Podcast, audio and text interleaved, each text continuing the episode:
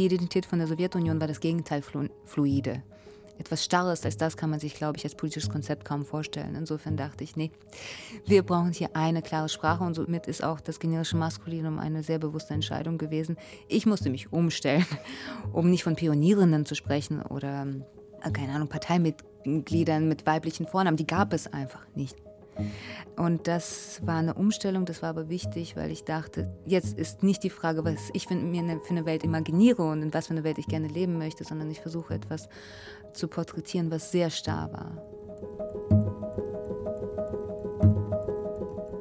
Vier starke Frauen, ein zerfallenes Land, ein Weggehen, ein Ankommen. Davon erzählt Sascha Mariana Salzmann in ihrem neuen Roman. Im Menschen muss alles herrlich sein. Sascha Marianne Salzmann schraubt sich tief hinein in das, was einmal die Sowjetunion war, und sie erzählt von zwei Müttern, die ein Land verließen, und zwei Töchtern, die in Deutschland ein besseres Leben haben sollen. Es geht, wie auch schon im Debüt Salzmanns, um Weltenwechsel, um Identitäten und um die starken Bande von Familien, ob man sie möchte oder nicht. Das ist unser Thema heute in dieser Folge von Weiterlesen, unsere Lese- und Gesprächsbühne für das Radio und als Podcast, eine Kooperation von RBB Kultur und dem Literarischen Kolloquium Berlin. Ich bin Anne-Dore Krohn, herzlich willkommen. Ich war sehr gespannt auf diesen zweiten Roman von Sascha Mariana Salzmann, denn ihr Debüt Außer sich 2017 erschien, hat mich damals sehr begeistert. In seiner Wucht und Sprachmächtigkeit, seinem ganz eigenen Ton und den Themen. Sascha Mariana Salzmann wurde 1985 in Wolgograd geboren, kam als Kind nach Deutschland und ist vielen auch als Dramatikerin bekannt. Sie ist unter anderem Hausautorin am Berliner Maxim Gorki Theater. Ja, und ich freue mich sehr, dass sie heute hier bei uns im Haus des Rundfunks ist. Herzlich willkommen, Sascha Mariana Salzmann. Hi, ich freue mich sehr, dass ich hier sein kann. Ich freue mich auch und ich freue mich auch, dass Thomas Geiger vom Literarischen Kolloquium wieder dabei ist, heute eben um über Saschas neuen Roman zu reden. Hallo Thomas. Hallo. Vier Jahre sind vergangen seit dem letzten Roman. Und das war jetzt dein zweites Buch, das du geschrieben hast, der aktuelle Roman. Es gibt irgendwie so eine Mehr aus irgendeinem Grund, dass sich AutorInnen irgendwie oft schwer tun mit dem zweiten Buch. Mhm. Kannst du das verstehen und ging es dir ähnlich, dass das so eine riesige Schwelle war, das zweite Buch? Ich kann insofern was damit anfangen, weil alle mich gefragt haben, ob es denn so ist. Und ich finde es ganz spannend, ne, wie wir äh, Welt herstellen durch die Fragen, durch das, was wir suggerieren. Alle haben gesagt, nach außer sich wirst du doch jetzt nicht, also ich meine, kannst du überhaupt noch? Und ehrlich gesagt, ich habe mir überhaupt nicht leicht damit getan, mich an den Schreibtisch zu setzen, einen zweiten Roman zu schreiben, aber das habe ich beim ersten auch nicht gemacht. Es war exakt genauso schwer wie außer sich zu schreiben, mit sehr anderen Schwierigkeiten und sehr anderen Ängsten natürlich, aber die Tatsache, dass es mein zweites Album ist und das zweite Album ist angeblich das schwierigste oder zumindest schwierige, das war nicht auf meinem Radar. Ich glaube, die, die Bedenken, die ich hatte, waren meine eigene Selbstkritik, die einfach die schärfste ist, die ich kenne. Und ich wusste nicht, worauf ich mich einlasse mit diesem Buch. Ich hatte nichts vorgehabt und das hatte ich halt bei Außer sich auch nicht. Es ist halt immer ein Abenteuer, es ist immer eine Reise. Es ist, ich glaube, Hannah Arendt hat vom Denken ohne Geländer gesprochen und so fühlt sich das an, also fast freier Fall. Thomas, wie ging es denn dir, da du ja beide Bücher kennst? So ein Ton von Autorinnen und Autoren, der kann sich ja verändern. Es wird ganz anders. Es gibt plötzlich neue Themen. Wie schätzt du das ein bei diesen beiden Romanen von Sascha? Na, verwandt sind sie schon, aber äh, das ist ja jetzt fast ein historischer Roman, zumindest über Strecken. Also das ist ein Roman über auch den Verfall und Zerfall der Sowjetunion und den Verfall und Zerfall der Ukraine. Das ist ja ein derart vielschichtiges Buch, dass es wirklich schwer ist, die ganzen Themen äh, aufzufassen. Und das hast du wirklich toll hingekriegt, dass das trotzdem eine Leichtigkeit im Lesen behält. Das mhm. ist äh, sehr erstaunlich. Ich habe mir vorhin wenn man das so macht, bevor man hierher geht, denkt, was will ich denn sagen? Und dann fiel mir ein, dass ich sagen wollte, auf der Textoberfläche ist der Roman makellos. Dann dachte ich mir, das kann man ja doch gar nicht sagen. Aber äh, er ist wirklich großartig. Für mich ist das allerdings insofern ein Problem, weil ich als Vielleser zum Schnellleser werde. Und mhm. da musste ich ganz gut aufpassen und muss sehr aufpassen und bin mir auch gar nicht so sicher, ob ich das Figurengefüge so ganz im Kopf habe, weil ich jetzt gar nicht viel Zeit hatte, den Roman zu lesen. Aber für mich das Entscheidende ist wirklich gegenüber vielleicht auch dem ersten Roman, dass er für mich ein, ein, zeithistorischer ist mittlerweile, dass es ein Familienroman ist, aber das tragende Netz ist ein Frauenroman. Und auch das ist mir überhaupt nicht aufgefallen. Das ist mir auch erst im Nachhinein aufgefallen, weil das Gespinst, das eröffnet wird, beziehungsweise das Gewebe, eben die politischen Situationen sind. Und es geht natürlich sehr, sehr viel um Familie. Da werden wir noch drüber reden, fürchte ich, denke ich, glaube ich. Nun ist es ja das eine, wie die Reaktionen der Leserinnen sind, und das andere ist ja, mit welcher Motivation man so ein Buch schreibt. Und das frage ich mich oft bei, bei AutorInnen, wie ist das, wenn man dann schreibt und mitten in diesem Text steckt? Wie oft denkst du an die LeserInnen? Wie oft denkst du an die Reaktionen? Wir haben jetzt einen Lesereindruck gerade gehört von Thomas Geiger. Die Leseeindrücke sind bestimmt sehr unterschiedlich, auch auf diesen Roman. Jeder guckt in die Bücher hinein, wie er eben ist, und die Bücher gucken dann entsprechend zurück. Wie wichtig ist das für dich beim Schreiben, Sascha, der Gedanke an die Menschen, die das Buch dann lesen werden? Mm, ich glaube, dass fast jeder Tag, der ein Schreibtag ist, damit beginnt, dass ich diese Gedanken abstelle. Und es kann sein, dass es aber drei Viertel des Tages braucht. Es ist völlig naiv zu behaupten, die Leserschaft ist gar nicht in meinem Kopf. Ganz im Gegenteil, ist jemand, der vom Theater kommt. Ich bin mir des Publikums immer bewusst und ich finde es auch gut so. Äh, wir sind ein soziales Gefüge und ich glaube, dieser Mythos über den Schriftsteller, der allein in diesem Raum sitzt und nur für die Kunst das tut, ist Gott sei Dank passé. Ich glaube, das ist nun wirklich Geschichte. Trotzdem geht es nicht darum, Erwartungen zu erfüllen. Ich habe natürlich an die queere Community gedacht und dachte, werde ich sie enttäuschen damit, dass ich keinen queeren Roman schreibe. Ich habe an die postsowjetische Community gedacht und dachte, werde ich dem je gerecht werden? Ich kann ja gar nicht behaupten, dass ich wüsste, wie es damals in der Sowjetunion war.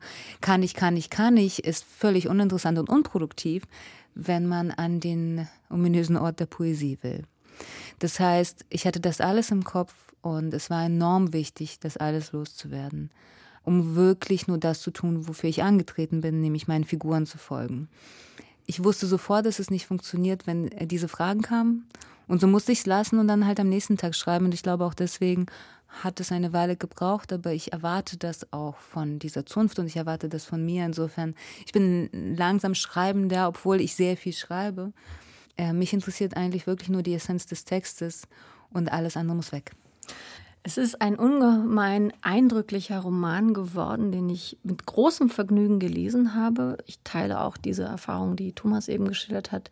Ich hatte das Gefühl, ich bin sehr wach beim Lesen. Das ist kein Buch, das ich so einfach äh, schnell lesen wollte. Ich wollte es auch nicht schnell lesen, weil es so dicht ist. Und das liegt vor allem, glaube ich, an diesen unglaublich starken Figuren. Du stellst vier Frauen ins Zentrum dieses Romans. Es sind zwei Mütter und zwei Töchter. Die zwei Mütter sind in den 80er Jahren nach Deutschland eingewandert. Und dann gibt es diese zwei Töchter, die in Deutschland aufwachsen. Wie haben diese Figuren sich zu Figuren geformt während des Schreibens? Wie viel vielleicht reale Begegnungen gab es, die stückweise mit eingeflossen sind in diese sehr starken Frauenfiguren? Der gesamte Roman basiert auf Interviews, die ich geführt habe. Insofern ist es sehr viel Inspiration von sogenannten reellen Figuren, also einfach realen Menschen. Da drin allerdings alles so fiktionalisiert, dass alle, die das auch dann also tatsächlich prüfend gelesen haben, weil ich wissen wollte, ob jemand denkt, ich verkaufe ihre Geschichte, gesagt hat, ich bin ja gar nicht drin. Aber so muss das ja auch sein. Ich habe nie behauptet, ich würde jetzt Biografien bearbeiten. Weißt du, ich, äh, ich höre so gerne Frauen zu, die nicht wissen, dass man ihnen zuhört. Ich finde, das sind die interessantesten Erzählungen. Und alle Frauen, mit denen ich mich hingesetzt habe, haben ähm, mehr oder weniger mit demselben Satz angefangen. Weißt du, ich habe überhaupt nichts zu erzählen. Hm. Und dann kamen die unglaublichsten Heldinnengeschichten, nicht nur von Migration, was natürlich ein Akt an sich ist, sondern überhaupt das Überleben in einem Konstrukt, das wir heute Sowjetunion nennen. Und ich sage Konstrukt, weil es wirklich in jeder Ecke dieser elf Zeitzonen großen Wahnsinns eine andere Lebensrealität war. Wir können das nicht zusammenfassen als eine sowjetische Erfahrung oder heute postsowjetische Erfahrung. Sehr, sehr differenziert muss man daran gehen und fragen, was war deine Realität? Und ich glaube, das Allerwichtigste, was ich mitgenommen habe, ist, dass ähm, es keine Regeln gab, eine große Willkür und jede Geschichte anders schwierig zu erzählen ist. Und dass ich wirklich nichts weiß von der Realität meiner Mutter und wirklich nichts weiß von der Realität meiner Vorfahren und ich dachte, ich weiß so viel. Das sind die besten Momente, wenn man versteht, wie wenig man weiß. Ähm, insofern weißt du auch ungefähr, wonach du suchen kannst. Ich glaube, man wird eigentlich erst dann klüger, wenn man weiß, welche Fragen man noch nicht gestellt hat. Haben diese Frauen, mit denen du gesprochen hast, den Text gelesen, bevor der ins Lektorat ging oder bevor er jetzt in Druck gegangen ist? Ja, alle. Ähm, das ist mir enorm wichtig, inklusive meiner Mutter, deren Geschichte explizit nicht verarbeitet ist. Mhm. Das, das war mir sehr wichtig, endlich mal nicht über meine Mutter zu schreiben. Meine arme Mutter musste 14 Theaterstücke lang ihre Geschichten ertragen. Und äh, sie kam auch zu einen Premieren und sie respektiert das, aber es hat doch so gut getan, mal nicht über meine Familie zu schreiben. Und trotzdem habe ich es meiner Mutter gegeben, weil mir klar ist, ganz gleich wie sehr ich behaupte, es ist nicht meine Geschichte, alles fließt durch meinen Körper wie durch einen Filter. Und ich wollte einfach sicher gehen, dass sie sich damit wohlfühlt, weil mir auch bewusst ist, dass die Leute denken werden, es ist unsere Geschichte, ganz egal, was ich sage. Und alle haben den Text gelesen, niemand hat sich wiedergefunden. Äh, sehr beruhigend, aber meine Mutter hat mich auf Fehler hingewiesen, mhm. auf Denkfehler mhm. hingewiesen. Sogar Denkfehler, also Denkfehler. Nicht, nur, nicht nur faktische, sondern. Nein, nein, Denkfehler. Die wollen wir jetzt hören. Ein Denkfehler ist, dass der Mann mit auf die Entbindungsstation darf. Mhm. Ein Denkfehler ist, dass man Krankenschwestern Blumen bringt, wenn man ins Krankenhaus muss. Ein Denkfehler ist, dass eine Frau den Mann anschreit, mit groben Schimpfwörtern. Es wurde anders kommuniziert. Also so sind Kleinigkeiten, die mit Sicherheit auch mm, im Westen nicht so aufgefallen wären, aber mir war natürlich wichtig, wie sowjetische Augen diesen Text lesen. Ja, das Merkwürdige ist, dass ich tatsächlich nicht das Gefühl habe, dass das die eigene Familiengeschichte ist. Das hatte ich, glaube ich, irgendwie, ich kann nicht, ich kann nicht sagen, woran, ob es an, dem, an den Daten lag, die da auf dem Tapet waren. Und äh, das hatte ich tatsächlich nicht, aber ich hatte eben das ganz starke Gefühl, dass es sehr genau sowjetische bzw. postsowjetische Situationen abschildert, die mir als genuin Bayer schlichtweg fremd waren. Und für mich war bis 1989 die Sowjetunion, die UdSSR, ein Land und äh, das war für mich, da ging ein Kosmos auf, als ich dann merkte, dass das von Lettland bis Tschetschenien und bis nach Sibirien eben mhm. tausend verschiedene Ecken, äh, ich weiß nicht wie viele Sprachen und wie viele, wie viele Völker das sind. Da kommen wir bestimmt auch noch drauf. Ich habe hier die Liste stehen. Das finde ich toll und finde ich wichtig und das ist einfach diese Differenziertheit, die diesen Roman so wichtig macht. Und das geht eben nicht nur in die Völkerschaften. Und es geht zum Beispiel dahin, dass wir es mit Ukrainern zu tun haben, die aber Russisch sprechen. Das ist wichtig. Da ja. geht schon los. Und dass die, die, die, nachwachsende Generation dieses Russisch nicht mehr so kann und die Älteren das Deutsche nicht so, sodass da quasi eine Verstörung in der, in der Familienkommunikation ist. Und all solche Sachen, die sind äh, an sich natürlich, wenn man sie liest, naheliegend, nur man muss es lesen. Man weiß es nicht. Interessanterweise haben diese vier Frauenfiguren, die in diesem Roman auftauchen, nicht gleich viel Platz bekommen. Es gibt eine Figur, die heißt Lena, das ist eine der Mütter, und die bekommt sehr viel Raum. Das ist eigentlich die Hauptfigur in diesem Buch. Und mit der gemeinsam schrauben wir uns zurück in die 70er, 80er, 90er Jahre, ihr Aufwachsen. Wie kam das, Sascha? Wie kam das, dass diese Lena so groß geworden ist? Hattest du ursprünglich vor, allen Vieren ähnlich viel Raum zu geben? War diese Lena dann einfach eine, die besonders stark geworden ist beim Schreiben? Mm, ich habe erst mit einer ganz anderen Figur angefangen, die jetzt bedeutend weniger Platz hat im Roman. Das ist Tatjana, das ist die andere Mutter. Und ich glaube, das ist sehr typisch für mich, dass ich denke, okay, du drängst dich mir auf, so bist du also und wer ist in deinem Umfeld? Wen gibt es noch? Und Lena war anfänglich eine Nebenfigur und mich interessierte alles an ihr. Mich interessiert auch dann wiederum ihre Eltern. Und so landete ich halt eben in den 70ern in der Sowjetunion, was wirklich nicht der Plan war. Ich glaube, ich folge einfach sehr gerne Biografien. Ich folge sehr gerne Menschen in Ecken ihrer Vergangenheit, von denen sie nicht automatisch erzählen würden. Weil ich dort das eigentliche vermute, was uns als Menschen ausmacht, das worüber wir am schwersten sprechen können. Und wie es kommt, dass Lena dann so viel Platz einnahm, ich glaube, die verkörperte irgendwann für mich all Geschichten, die ich zu der Sowjetunion schildern wollte. Äh, und ich wusste, sie wird Tatjana wieder begegnen und das in Deutschland. Und ich dachte, das ist doch spannend. Dann spare ich doch gleich die Begegnung aus und springe gleich zu dieser sehr engen Freundschaft zwischen den beiden Frauen, die auf eine Art zusammenwachsen wie gebrochene Knochen. Das ist ein schönes Bild. Die zusammenwachsen wie gebrochene Knochen. Denn als sie in Deutschland ankommen, helfen sie sich gegenseitig. Die sind eine, ja, eine Wahlverwandtschaft, eine Wahlfamilie, die gemeinsam auch ihre Töchter aufziehen und äh, wirklich auch ein, ein Familienmodell auch repräsentieren. Wir hören jetzt mal eine Stelle aus dem Buch, da geht es auch um Lena. Das ist der Anfang eines Kapitels und da geht es um die 90er Jahre. Das Kapitel heißt Die 90er Fleischwolf und in diesem Anfang des Kapitels hören wir auch den Titel des Romans und vielleicht erklärt sich dann auch der Titel deines Buches. Ja, ich bin gespannt, ob es das tut oder noch mehr Fragen aufwirft. Also die 90er Fleischwolf. Wir haben Lena in den 70ern erlebt, in den 80ern, jetzt ist sie also Ärztin. Im Menschen muss alles herrlich sein. Das Gesicht, die Kleidung, die Seele und das, was er denkt. Begreifen Sie? Das Aussehen ist ein Spiegel ihrer Gedanken, donnerte der Chefarzt auf die versammelte Mannschaft herunter. Lene stand ganz hinten im Pulk der Ärzte, die zusammengerufen worden waren, um dabei zu sein, wie ihr Vorgesetzter einen jungen Kollegen erniedrigte, der es gewagt hat, in dunkelblauen Jeans und schwarzem Rollkragenpullover in der Klinik zu erscheinen. Der Kollege hielt die Hände auf dem Rücken verschränkt und schien die Luft anzuhalten, aber er zog die Schultern nicht ein und schaute immer wieder zum Professor, der nach jedem Satz eine Pause machte. Wenn ein Arzt in nachlässiger, gar westlicher Kleidung zur Arbeit kommt, dann wird man ihn für einen Gurkenverkäufer halten und ihn als solchen behandeln. Er verliert seine Autorität, er verliert seine Glaubwürdigkeit und letzten Endes verliert er seine Arbeit. Denn wer braucht einen Arzt, auf den die Patienten nicht hören? So ging das noch eine Weile. Lena versuchte nicht hinzuschauen. Alle anderen waren still. Nachdem die Tirade vorüber war, ging sie auf den Kollegen zu und suchte nach ermunternden Worten, aber er hob nur abwehrend die Hand. Ich kann diesen Mist von Tschechow nicht mehr hören. Bei jeder verdammten Gelegenheit zitieren diese Zurückgebliebenen aus Onkel Vanya. Schon meine Großmutter hat diesen Quatsch erzählt. Er fauchte Lena an, als sei die Redensart von der Herrlichkeit im Menschen ihr Einfall gewesen. Reaktionäre Dummköpfe, die nicht einsehen wollen, dass ihre Zeit vorbei ist. Er fluchte drehte sich um und ließ Lena stehen. Auch das Grüppchen ihrer Kollegen verstreute sich in alle Richtungen.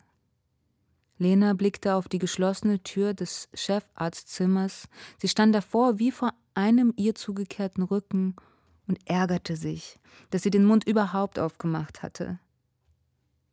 Der Anstrich der Tür war schon lange nicht mehr frisch, und der Professor war auch einer von der alten Sorte, aus Angst vor seinen cholerischen Ausfällen vermied Lena es meistens, ihn direkt anzuschauen. Und möglicherweise mochte er sie gerade deswegen. Er nannte sie manchmal vor der versammelten Mannschaft bescheiden und trotzdem zielstrebig, und ihr Äußeres sei immer gepflegt und angenehm. Er wünschte sich, alle in seinem Stab würden so zugewandt und bestimmt mit den Patienten sprechen wie sie. Was dazu führte, dass die Kollegen ihr gegenüber misstrauisch blieben.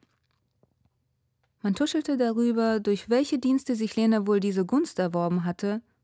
Der Chef sei ja verheiratet, aber was hieß das schon? Und Lena war selbst überrascht, dass sie für dieses Wohlwollen nichts anderes machen musste, als ihre Arbeit gewissenhaft zu erledigen. Sie nahm es den Kollegen nicht übel, dass sie anderes vermuteten. Sie hätte es ihnen nicht erklären können, dass es schön war, überhaupt mal ein nettes Wort zu hören, egal von wem. Die jungen Männer auf den Partys, auf die Ina sie mitnahm, spielten Gitarre und wollten lieber Selbstlob bekommen, als welches verteilen. Und wenn sie sprachen, dozierten sie über die politischen Veränderungen, die durch Gorbatschow angestoßen worden waren. Gorbatschow hier, Gorbatschow da.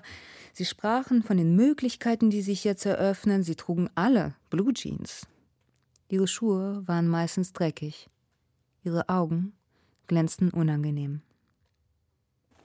Ja, vielen Dank, Sascha Mariana Salzmann, für diesen Auszug aus dem aktuellen Roman. Im Menschen muss alles herrlich sein. Und wir haben eben gehört, wie dieses Zitat von Tschechow weitergeht. Im Menschen muss alles herrlich sein, das Gesicht, die Kleidung, die Seele und das, was er denkt. Mhm. Ein starker Satz, ohne Frage. Aber was hat für dich den Ausschlag gegeben, daraus auch den Titel deines Romans zu machen? So vieles gleichzeitig. Ich fand es am, amüsant, dass jemand wie ich Tschechow zitiert. Mit Sicherheit das auch. Und das auch unter anderem, weil ich ähm, an einer anderen Stelle sage, was postsowjetische Menschen ausmacht, ist, dass sie mit, sich miteinander in Zitaten von Schriftstellern unterhalten, die vor hunderten von Jahren gestorben sind. Und das ist tatsächlich etwas, was wir tun. Und da gibt es ein Wir. Redensarten gehören sehr zur russischen Sprache dazu. Und ich finde es wichtig, dass wir jemanden zitieren, der vor der bolschewistischen Revolution geschrieben und gelebt hat. Das ist also ein sich sprachlich auch zurückwünschen an einen ganz anderen Ort, an einen Ort, der sehr in, der Vergangenheit liegt. Hinzu kommt, dass ich die Forderung, im Menschen muss alles herrlich sein, sehr grausam finde. Das ist ja irgendwo zwischen einer Persiflage des US-amerikanischen Traums von Be your best, be yourself mhm. und dann schaffst du es schon, vom Tellerwäscher zum Millionär. Und das bedeutet ja auch einfach, dass das nicht der Zustand ist. Es ist nicht alles herrlich, es muss herrlich sein. Also arbeite permanent an dir und sei mehr und besser, als du bist. Was überall grausam ist, von Menschen zu fordern, aber in einer Diktatur, glaube ich, ganz besonders. Ja, das hat ja auch sowas von Selbstoptimierung und natürlich auch viel von ne-, Negation, wenn man diesen Anspruch an sich hat. Es geht in diesem Buch ja auch ganz viel um den Umgang mit dieser Vergangenheit. Also wir folgen dieser Lena durch die 70er, 80er, 90er und dann gibt es auch die Zeitebene in Deutschland in den 90ern, aber auch der Gegenwart, als die Töchter eben schon junge Frauen sind, junge Erwachsene sind. Und es geht ganz viel auch um den Themenkomplex Erinnern, sprechen, miteinander sprechen, miteinander ins Gespräch kommen oder eben auch nicht. Und da frage ich mich natürlich, wie ist das in deiner eigenen Biografie? Ob das jetzt in deinen Roman einfließt, mehr oder weniger, ist vielleicht nicht die Frage. Aber ist das immer wieder ein Thema, weil du auch gerade das Stichwort genannt hast, postsowjetische Identität? Inwiefern spielte das in deiner Familie, in deinem Sprechen mit deiner Mutter eine Rolle oder vielleicht auch gerade nicht? Das spielt eine enorme Rolle. Ich gehöre zu den Anhängern der Idee, dass Sprache uns konstituiert. Die Grenzen meiner Sprache sind die Grenzen meiner selbst ist Wittgenstein und ich glaube, dass es wahrer ist, als ich das gerne hätte. Oder beziehungsweise ich hätte gerne, glaube ich, mehr Sprachen zur Verfügung. ähm, Russisch ist meine Muttersprache. Ich spreche mit meiner Mutter und mit meinen Großeltern Russisch. Und es ist mir enorm wichtig, dass ich das tue. Nicht nur, weil ich die Sprache für sehr reich halte und einfach das Glück habe, ähm, Tschechow, Dostoevsky, Stepanova im Original lesen zu können. Das ist schon toll. Aber abgesehen von diesem kulturellen Aspekt, ich habe eine gesunde Distanz zu jeder Sprache, in der ich funktioniere. Die ist für mich, glaube ich, als Schriftsteller sehr produktiv. Ich betrachte die Worte ganz oft tatsächlich auch als Objekte, sowohl im Russischen als auch im Deutschen als auch im Englischen schreibe in drei Sprachen, ich denke in drei Sprachen. Und es ist so toll, dass ich mich mit anderen darüber austauschen kann. Also ich bin nie ganz empathisch mit einer Sprache. Ich kann nicht affirmativ einfach nur in einer Sprache sein. Das ist, glaube ich, sowohl produktiv für die Beziehung mit den Menschen, mit denen ich in den jeweiligen Sprachen spreche, als auch für das Schreiben selbst. Weil ich dann natürlich ganz andere Wortspiele wage, weil ich ein ganz anderes Nachdenken über Metaphern mir erlauben kann und auch, weil ich mehr über Klang- und Satzstruktur nachdenken kann, ohne dass es einfach ein La-Polar-Spiel wird. Also vielleicht, um es konkret zu sagen, meine Kritik oder meine Distanz an der russischen Sprache hat ja ganz viel mit dem internalisierten Sexismus in der Sprache zu tun, den ich höre, weil ich einfach die Sprache nicht permanent spreche. Und dasselbe gilt fürs Deutsche. Ich glaube, das merkt man meinem Schreiben an, dass ich immer wieder über Worte an sich nachdenke und auch in diesem Roman spielt das Wort Perestroika eine Rolle. Perestroika klingt, glaube ich, für deutsche Ohren einfach wie das, was es war, nämlich das von Gorbatschow eingeleitete Übergang von Sozialismus in ähm, den Kapitalismus oder in die Demokratie. Ja, und vor allem das Nicht-Ankommen der Perestroika in der DDR und diese Verzögerung, die da, ah, okay. mit, die da mitspielte. Nicht? Also das war ja eigentlich so eine, eine Geschichte, dass die DDR von Russland quasi plötzlich in Sachen Freiheit oder von mhm. mir aus, wenn du es vom kommunistischen vom Links-Rechts-Schema heißt, vom Liberalen überholt wurde. Und das war ein Push für die Bürgerbewegungen in der DDR und das hat dann mhm. nochmal einen ganz neuen Trall dazu bekommen. Ja, siehst du, und für mich, ich höre einfach das Wort Baustelle. Hm. Weil das ist das, was es bedeutet. Und ich kann es quasi nochmal aus diesem politischen Kontext rausheben und denke über Leiter nach und Mörtel. Und so funktioniert so, glaube ich, ein bisschen mein Denken. Aber auch ein anderes Wort, was ich in diesem Buch hin und her wälze, ist Savok, die Abkürzung für sowjetische Okkupation ein anderes Wort für die Sowjetunion. Ich bin damit aufgewachsen, dass ich aus dem Savok komme, was ein Schimpfwort ist, was auf Russisch bedeutet Kerblech. Das heißt, da, wo der ganze Müll im Grunde genommen reingeschaufelt wird, das mhm. ist das, wo ich herkomme. Und ich lasse eine Figur, eben Lena, damit umgehen, dass sie sagt, naja, alle sagen, dass das ein Kehrblech ist, in dem wir leben, aber es stimmt nicht, es ist eigentlich ein Fleischwolf. Mhm. Auf das Bild des Fleischwolfs als ein Symbol oder eine Metapher für das, was in den Jahren der Perestroika in der Sowjetunion los war. Wäre ich nicht gekommen, ich, hätte ich nicht über das Wort von Savok, sowjetische Okkupation, nachgedacht. Aber eben auch als Wortspiel, als eine Assoziationskette vielleicht, die, ähm, die ich mir einfach erlaube, dann von alleine zu lassen. Gab es denn dann äh, bei dir während des Schreibens vor allem dieser Passagen aus den 70er, 80er, 90er Jahren, in denen beschrieben wird, wie Lena äh, erst ein Kind ist, bei ihrer Großmutter in Sochi ihre Ferien verbringt, dann später Ärztin werden möchte. Gab es da auch bei dir die Idee, das auf Russisch zu schreiben, um reinzufinden, dich reinzufühlen, auch in diesen Sprachraum? Oder hast du eventuell sogar auf Russisch diese Passagen entworfen? Alle Interviews wurden auf Russisch geführt. Mhm. Und es gab keinen einzigen Moment, in dem ich auf Russisch geschrieben habe. Und es war eine sehr bewusste Entscheidung. In Außersicht gibt es ja durchaus Stellen, die in, auf Russisch sind oder auf Türkisch oder auf Englisch. Und ich dachte, es ist wichtig, weil das auch irgendwie die Aussage des Romans ist, diese Fluidität der Sprachen, die Fluidität der Identitäten. Die Identität von der Sowjetunion war das Gegenteil fluide etwas Starres als das kann man sich, glaube ich, als politisches Konzept kaum vorstellen. Insofern dachte ich, nee, wir brauchen hier eine klare Sprache und somit ist auch das generische Maskulinum eine sehr bewusste Entscheidung gewesen. Ich musste mich umstellen, um nicht von Pionierinnen zu sprechen oder, äh, keine Ahnung, Parteimitgliedern mit weiblichen Vornamen. Die gab es einfach nicht.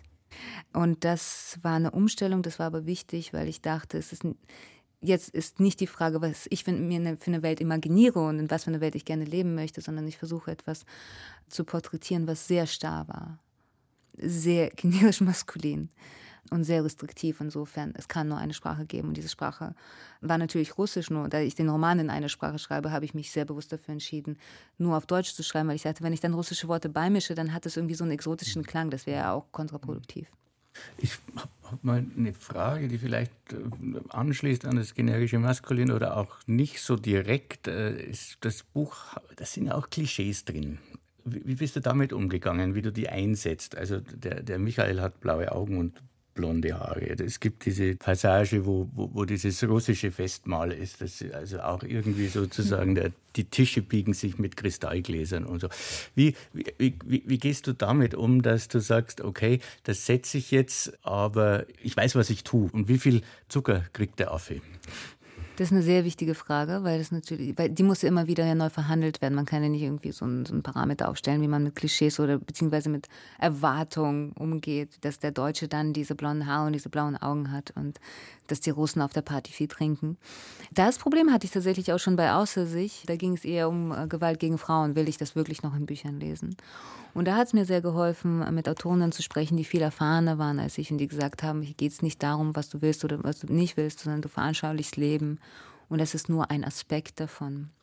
Und ich habe natürlich auch nach Hilfe bei, bei Vorbildern wie James Baldwin oder Toni Morrison gesucht in den Essays, weil mhm. die beiden zum Beispiel unter anderem sehr viel eben über russifiziertes Schreiben geschrieben haben und überhaupt über die Schwierigkeiten für ein Publikum zu schreiben, das nicht automatisch die eigene Realität kennt. Und ich glaube, also was ich versuche im, im Menschen muss alles herrlich sein, ist zu sagen, das ist ein Bild, was ihr kennt und es gibt noch ganz viele andere, die ihr nicht kennt. Und ich mische das alles zu einem mhm. Cocktail. Ich glaube, alle Klischees stimmen über uns alle. Ich komme mir auch manchmal vor wie eine Karikatur meiner selbst. Aber nein, nein, das, ist, das, ist, das, ist, ein Weg, durch die Welt zu kommen, dass man sich ja. Bilder von ihr macht und die genau. sind dann eben klischiert. Absolut. Und ich glaube, dass, wie gesagt, jedes Klischee stimmt. Und dann gibt es noch ein Bouquet an Bildern, die inexistent sind. Und wenn man es schafft, die mitzuerzählen, dann hat man eine dreidimensionale Figur. Sehr dreidimensional fand ich auch, wie diese beiden Töchter umgehen mit ihrer Herkunft, denn sie gehen sehr unterschiedlich damit um. Es gibt Nina und es gibt Edi. Und während Edi durchaus Kontakt zu ihrer Mutter hat und ähm, da viel, ja, viel mehr einfach eingebunden ist in ein Familienleben, kappt Nina den Kontakt zu ihrer Mutter. Das ist gleich am Anfang eine Szene, wo klar wird, diese Tochter hat nicht viel Kontakt mit ihrer Mutter und sie verweigert sich auch ein bisschen diesem Sprechen, von dem du gerade gesagt hast, dass du das extrem wichtig findest für die Selbstverortung. Was bringt diese Figur, diese Nina dazu, sich dieser Vergangenheit so ein bisschen zu verweigern? Mm, Also ich glaube, das ist Ninas gutes Recht, so wie jedes Individuum zumindest die Wahl haben sollte. Auch wenn ich nicht glaube, dass man den Kontakt zeugenden Mutter wirklich kappen kann. Also ob man miteinander spricht oder nicht, ist ja wirklich nur ein Teil der Geschichte, oder? ich, äh, mir ist Nina sehr ans Herz gewachsen, gerade weil sie so anders ist als ich. Und weil sie sagt, ich gucke mir eure Welt an, eure postsowjetische Welt, eure migrantische Welt und ich verstehe nichts davon und ich will nichts davon verstehen. Ich weiß, in meiner Generation gibt es viele junge Menschen, die, die nicht anders können, auch weil äh, die Kommunikation ja nicht immer möglich ist. Es ist ja nicht so, dass alle aus Familien kommen wie ich, wo man einfach aufeinander zugeht und sagt, ich habe, glaube ich, was nicht verstanden, können wir darüber reden. Ich glaube, dass die Scham mit der Migration und die Umstände äh, in der Sowjetunion, die Lebensumstände behaftet ist, macht das Sprechen so oft so unmöglich dass das natürlich auch wieder in die familiären Strukturen reingetragen wird. Das heißt, dass man aggressiv ist gegen die eigenen Kinder oder die Ängsten, die man am meisten liebt, weil man so viel nicht verarbeiten konnte, weil man das Privileg gar nicht hatte, so viel zu verarbeiten. Und so ist halt Ninas Geschichte. Ihre Mutter ist schwerst traumatisiert durch ein sehr hartes Leben und das würde aber Tatjana niemals so in Worte fassen. Ich würde nicht sagen, ich bin traumatisiert und ich glaube, ich brauche eine Psychoanalyse. Mhm. Die redet gar nicht. Die versucht ein Leben für sich und ihre Tochter möglich zu machen und scheitert in allen Punkten, zumindest aus der Perspektive der Tochter. Und die Tochter sagt, nein, danke, ich kann nicht mehr. Das muss legitim sein, so schmerzhaft das ist, aber ich glaube, dass je mehr man, also je weiter man den Roman liest, desto klarer wird, dass niemand mehr mit der eigenen Mutter lebt als Nina, gerade weil sie sie auf Distanz hält. Ich glaube, das kennen auch viele von uns, dass das genauso ist, wie du gerade beschrieben hast. Manchmal ist der Kontakt sogar größer, die Bande sogar stärker, wenn man eben an der Oberfläche keinen direkten Kontakt miteinander hat, nicht mehr kommuniziert. Du hast ja die Sprache zur Verfügung, du hast die Worte, mit denen du umgehen kannst, mit denen du beschreiben kannst. Und es gibt eine wunderbare Szene in diesem Buch, die gehört zu meinen Lieblingsszenen, an der du beschreibst, wie diese Generationen von Müttern und Töchtern miteinander verbunden sind. Und es ist ein Kapitel, das heißt Chihuahua. Und da hören wir jetzt nochmal den Anfang. Jetzt spricht Nina. Nina ist äh, wach in der Nacht und schläft tagsüber. Und es geht los mit Ich habe einen wiederkehrenden Traum, in dem steht eine unendliche Menge von Menschen in einer Schlange aufgereiht. Sie sind nackt. Ich kann den Anfang und das Ende dieser Schlange nicht erkennen, nur dass die Einzelnen auf einer gewölbten Oberfläche stehen. Man sieht die Krümmung der Erde unter ihnen. Sie sehen einander nicht ähnlich. Lange Haare, kurze Haare, krause Haare, glatte Haare, grüne und blonde und schwarze und das schorfige Rosa von Glatzen ist auch dabei. Die Arme sind krumm und gerade, sehnig und schwabelig. Die Beine an den Knien nach innen geknickt oder so durchgedrückt, als hätten sie keine Gelenke. Ich weiß nichts über sie, kenne niemanden, der hier steht. Das Einzige, was ich weiß, ist, dass es Mütter und Töchter sind. Eine Frau steht hinter der anderen und die Mutter der einen ist die Tochter der nächsten, das erkenne ich nicht an den Baumringen ihrer Haut. Sie haben kein Alter, es wechselt je nachdem, von welcher Seite aus man schaut. Als hätten sie ihre Gesichter in diese Face-App geladen, die errechnet, wie man irgendwann als Greis aussehen wird. Mal taucht dasselbe Gesicht als Großmutter auf, mal als Kind. Dass es Mütter und Töchter sind, verstehe ich an der Art, wie sie aneinander vorbeischauen. Aber sie suchen sich, sie suchen sich mit ihren Blicken. Sie stoßen die Vordere an, versuchen auf sich aufmerksam zu machen. Eine Frau steht hinter der anderen und klopft mit ihrem mehrmals geknickten Zeigefinger gegen das Schulterblatt derer, die vor ihr steht, wie ein Specht mit seinem Schnabel. Tok, tok, tok. Tok, tok, tok. Und ein anderer, langer, mehrmals geknickter Finger klopft dieser Frau wiederum zwischen Wirbelsäule und Schulter. Tok, tok, tok. Tok, tok, tok.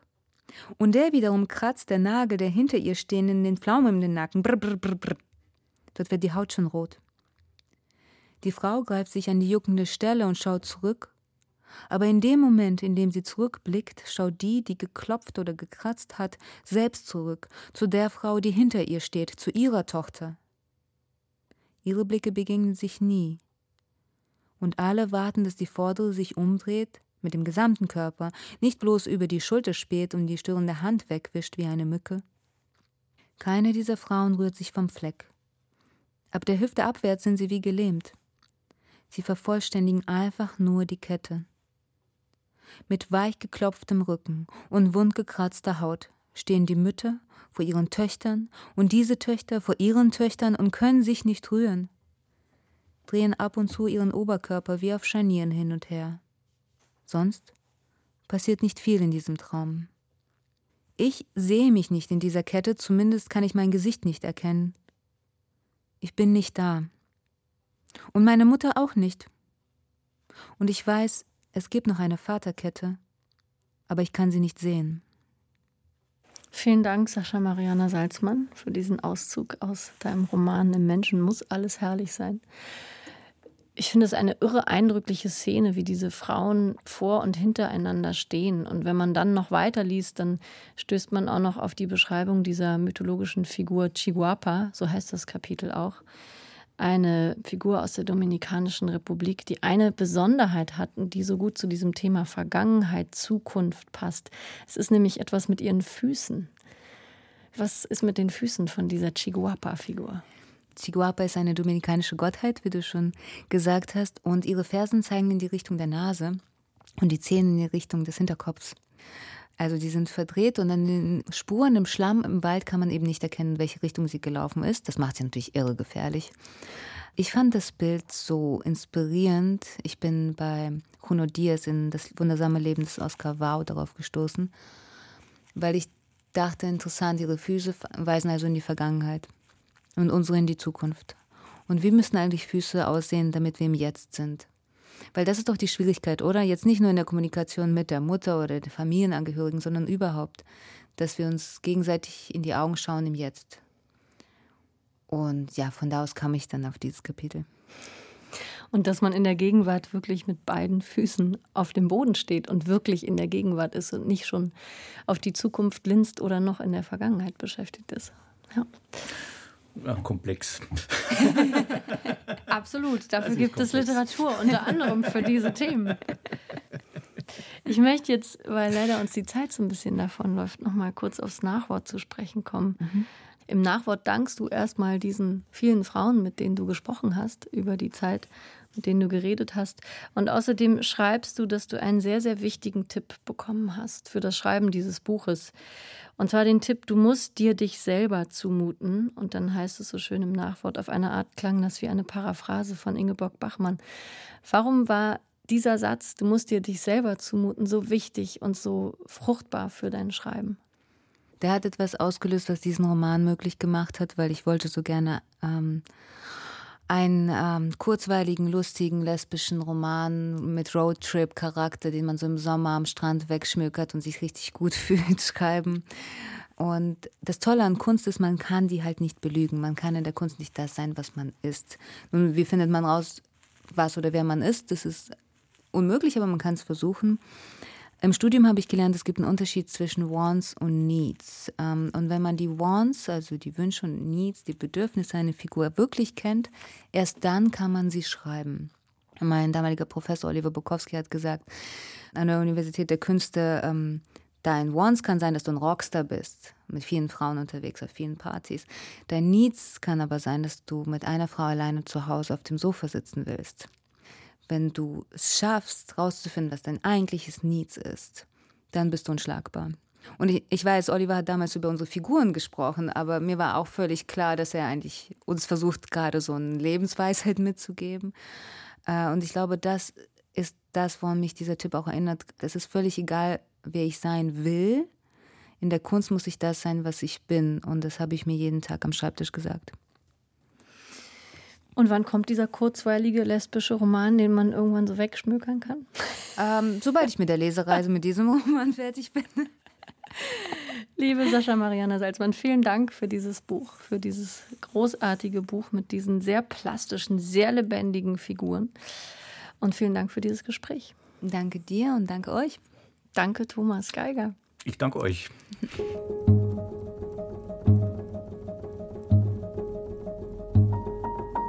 Sascha Mariana Salzmann war heute unser Gast in dieser Folge von Weiterlesen unserer Literatursendung von RBB Kultur und dem Literarischen Kolloquium als Podcast zu finden auf iTunes, in der ARD Audiothek und auf der Webseite von RBB Kultur. Der Roman Im Menschen muss alles herrlich sein ist im Surkamp Verlag erschienen, hat 384 Seiten und kostet 24 Euro. Ein Hörbuch gibt es auch, gelesen von Nina Petri und Marina Frenk. Das war Weiterlesen für heute. Ich bin Anne-Dore Krohn. Tschüss, lesen Sie weiter.